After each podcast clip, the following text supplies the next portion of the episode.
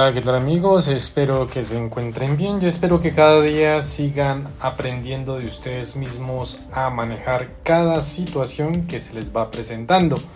Ese es el motivo de estos audios y que ojalá empiecen a transformar su vida para conocerse y para aportar en este mundo. Bien, en el día de hoy traigo un tema que muchas veces utilizamos de manera inconsciente y tal vez lo sabemos o tal vez no lo sabemos. Y es cómo y qué son los mecanismos de defensa que comúnmente tenemos. Y esto es importante saberlo porque todos los usamos para alterar nuestra realidad y la pregunta es ¿qué, qué tan severo es esto en nuestra vida? ¿Cómo marca nuestra vida?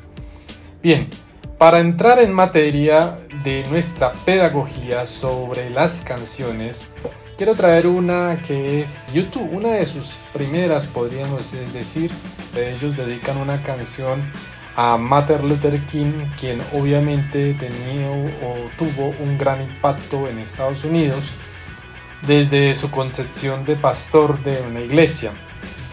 Parece ser que esta canción que YouTube es una canción de política, de ética, de actos de generosidad en nombre del amor, de sacrificio, de dar la vida por sus ideas, de mencionar cuatro virtudes que pueden llamarse o se llaman cardinales, justicia, templanza, fortaleza y sabiduría. Y aquí esta justicia es convertida en un coraje de cambio. Obviamente podemos hacer de ese coraje mención sobre lo que hace o menciona Aristóteles que consiste en ser valiente para correr el peligro temerario pero no rehuirlo y que esto no hacen los cobardes sino que saben hacer siempre y demostrar en medio de las virtudes un gran acto. Teniendo presente este preámbulo que es un poco filosófico pero que tenemos que tener presente para generar este cambio en el cual sabemos y usamos esos mecanismos de defensa, debemos tener conciencia de esto para hacer las cosas de una manera distinta. Las defensas que utiliza una persona mentalmente sana distorsionan la realidad, solo ligeramente, no del todo, pero en otras personas puede ser un poco más fuerte. Pero una persona mentalmente comprometida depende de las defensas para remodelar dramáticamente su existencia de la realidad. Cuando alguien de pronto presenta una realidad obviamente distorsionada e insiste en que no está distorsionada, se está mintiendo a sí mismo, primera cosa que tenemos que tener presente, nos preguntamos si está tratando de engañarnos o si está mentalmente desequilibrado. Tal vez nos convenga examinar lo que esta situación de engaño y los trastornos mentales que pueden estar mezclándose en el mundo en que hoy vivimos. Podemos hacer mención de la pandemia que pasó. Entonces, ¿la defensa que nosotros hacemos de manera inconsciente es necesaria? Bueno, para nuestras defensas psicológicas funcionan. Deben operar sin que lo sepamos. Si una persona se diera cuenta de sus defensas y reconociera por qué estaba alterado, la realidad ya no creería en la realidad alterada, sino en lo que aconteció. En alguna forma, esta situación eh, va desvelando metódicamente las defensas de un sujeto. Para que un sujeto sea capaz de mantener la realidad fuera, los terapeutas tienen una precaución y hacer un tipo de terapia para poder llegar a enfrentar al sujeto en una realidad de la que puede afrontar. Por lo tanto, el terapeuta fortalece la capacidad del sujeto para adaptarlo a la realidad. Esto es como una terapia de algunas personas que de pronto tienen una concepción totalmente errada de la vida o creen unas situaciones o mentiras en sus momentos o acontecimientos que van ocurriendo dentro de su diario vivir. Se debe tener en cuenta que sostener un debate con una persona de estas podemos convertirnos en personas intolerantes a la realidad. Después de todo, dado que estas defensas psicológicas son invisibles para la persona que las usa, no es consciente, es posible que no sepamos cuán tolerantes somos con esta realidad. La forma en que estamos organizados psicológicamente eh, se basa en nuestra experiencia, lo que hemos vivido y estas experiencias son las que nos dan forma con las relaciones que teníamos o cuales dependemos de las demás y son necesidades físicas que hacen que tenga una, una seguridad física e incluso emocional.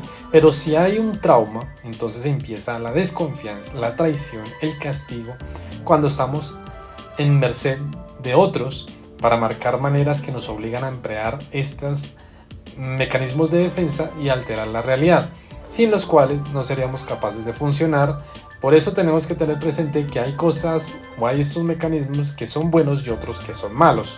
Más adelante concluiremos por qué. En general, cuando menos seguros nos sentimos, más necesitamos tener el control y más, obviamente, necesitamos de estas defensas que nos hagan sentir que tenemos el control. Debemos ignorar nuestros sentimientos, controlar nuestros pensamientos y depender de las defensas psicológicas para lograr superar cada momento. Desde hace mucho tiempo se sabe que los seres humanos nos defendemos de la realidad. Es un mecanismo propio de la naturaleza. Incluso Platón abordó este tema hace 2000 años en su alegoría sobre la caverna. Les invito a que lean este mito. No se trata de distorsionarnos la realidad, todos lo hacemos de alguna manera. En cuestión de cómo una persona tiene que entender y reconocer cómo alguien puede totalmente ser cuerdo en una situación que distorsiona. Por lo tanto, les propongo en estos momentos que han sacado para escuchar este audio, sean un poquito abiertos para ustedes mismos y empezar a, analizar cuáles son estos mecanismos de defensa que usamos cotidianamente. Tenemos que tener presente que hay distintos niveles. El psiquiatra George Bailant, profesor de la Escuela de Medicina de Harvard, clasifica las defensas patológicas inmaduras, neuróticas y maduras en un artículo titulado Mecanismos de defensa del ego y trastorno de la personalidad, para que vean que esto no es algo que yo me inventé. Bien, vamos a hablar entonces de estas defensas patológicas como las denomina el psiquiatra George. Una persona que usa estas defensas patológicas o mecanismos de defensa no es consciente de su realidad, está distorsionada de alguna manera y puede participar, ojo, primero, en una negación de la realidad, es decir, se aleja de lo que puede ser tolerado pero no existe. Es decir, segundo, distorsiona la realidad, o sea, altera, protege el estado de su persona externa y su autoestima interna. Conversión el conflicto psicológico que queda bloqueado de la conciencia que se convierte en un trastorno físico y obviamente una división por último, la de la compartimentación que evita la conciencia simultánea de los pensamientos, es decir, está entre los impulsos y los temores que entran en conflicto.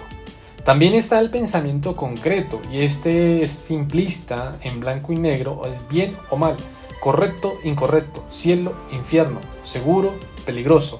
No tiene otra, otra relación. Entonces tenemos que tener presente dentro de esa evaluación que estamos haciendo. Bien, seguimos con otro que dice devaluación. Ver a los demás como inferiores e indignos, mientras nos consideramos superiores y con derechos. Y otro que es, dentro de estas patologías, la negación de proyección ilusoria, es decir, devaluar a otros mientras afirman ser devaluados por, por ellos, perseguir a otros mientras se afirma que son perseguidos y agredir a otros mientras se afirma que son victimizados. Esto lo hace la persona como mecanismo de defensa. Bien, ahora hablemos de las defensas inmaduras. ¿Estas en qué consisten? Reducen la ansiedad, son típicas de un niño cuyo cuidador es intolerable y es esencial, odiado y amado o agresor y protector. Estas también pueden llegar a ser utilizadas por adultos en trastornos de personalidad. Entonces está lo que como puntos para tener en cuenta, fantasía, es decir, retirarse a la fantasía para evitar la conciencia del conflicto o aliviar la soledad. No que pase lo que salió una, una, una noticia que es que una influencer grabó a su hija hablando con un fantasma. Eso no es cierto. Aquí está la fantasía o también está que cuando los niños se sienten solos hablan con amigos imaginarios.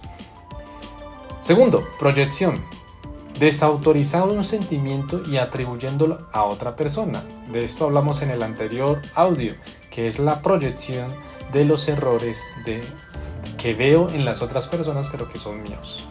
Introyección es el reverso de la proyección, es decir, adoptar los sentimientos de otra persona como propios. Cuidado con eso. Agresión pasiva. Expresión indirecta de hostilidad. Esto hoy día se está viviendo de una manera abismal.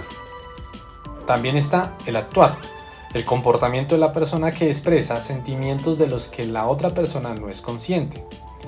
Identificación proyectiva, comportamiento que causa un sentimiento repudiado o impulso negado de ser sentido por otra persona. Pensamiento ilusorio o pensamiento mágico de fuera de control, evitar la ansiedad a través de la creencia y la superstición, la magia producida por el de resultado deseado. Es decir, que creemos que las cosas se nos van a solucionar porque tenemos eh, esta superstición. Cuidado con eso. Y abstinencia, la sustracción con una forma de escapar de una situación que conduce a un sentimiento de ansiedad. Bien, vamos con el otro punto de que el psiquiatra George nos narraba, defensas neuróticas. En esta defensa están menos arraigadas y pueden ser reconocidas por una persona que las usa si se señalan claramente, o sea, si se ayuda esta persona. Bien, intelectualización, distanciamiento de los factores emocionales al tomar una decisión. Formación de reacción, creer lo contrario porque lo que es verdadero causa ansiedad, encubriendo un deseo inaceptable para comportarse como si lo contrario fuera verdad. Disociación, desconectar el interés emocional, desplazamiento, redirigir el comportamiento agresivo o objetivo más seguro, somatización, esto es muy común, como la conversión, escapar de la ansiedad transformándola en un síntoma físico. O sea, que hay un dolor, que hay una situación en su vida y obviamente esa persona llega al punto de enfermarse. Represión, esto también ocurre y es hacer inconsciente el deseo. El control excesivo es otro, deber tener del control para evitar la ansiedad, racionalización es jugar con la razón para aumentar o disminuir la deseabilidad. Bien, vamos con el otro que son defensas maduras. En estas otras defensas pueden ser formas conscientes intencionales de reducir ansiedad. Puede producirse en beneficios sociales, como evadir situaciones, como es el humor endulzado con verdades desagradables a través del ingenio, sublimación como el desplazamiento, excepto que es más saludable porque la agresión se descarga de una forma aceptable, como son los deportes, el ejercicio y demás, supresión, retrasar conscientemente la gratificación, es decir, agradecer mucho después, altruismo, traer placer a los demás, a los demás para satisfacción personal y anticipación, es decir, control planificado de una situación para evitar la ansiedad. Puntos que tenemos que tener presente para, digamos, hacer esto de una manera más afable hacia nosotros. Entonces debe haber un propósito de que las defensas se puedan distorsionar. Y a esto sucede que distorsionamos la realidad. Entonces tenemos que tener presente que es tolerar lo que realmente vivimos. Una persona que se defiende porque se ve amenazada, como ya lo dijimos, es algo natural en el hombre. Entonces no, no es malo, sino que tiene que buscar la manera de que no afecte la realidad en la cual vive.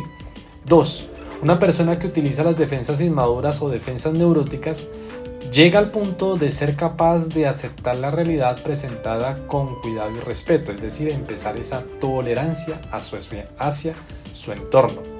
Y otro, si una persona que debe defenderse de la realidad para funcionar se enfrenta a la realidad, entonces llega a un punto de crisis y exige una mayor defensa patológica, lo que le lleva a doblar la respuesta entonces los intentos de hacer que una persona que depende de las defensas patológicas acepte las realidades que son inútiles. Entonces, para ir concluyendo, Los mecanismos de defensa son inconscientes, o sea, son procesos automáticos o puestos en marcha sin conciencia.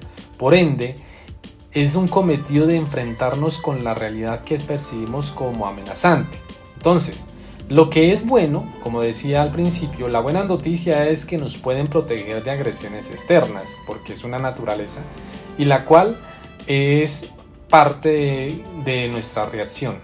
Pero la mala noticia es que pueden afectar a la visión que tenemos de la realidad. Por ello debemos tener presente que hay que tener cuidado y analizar por qué aparecen.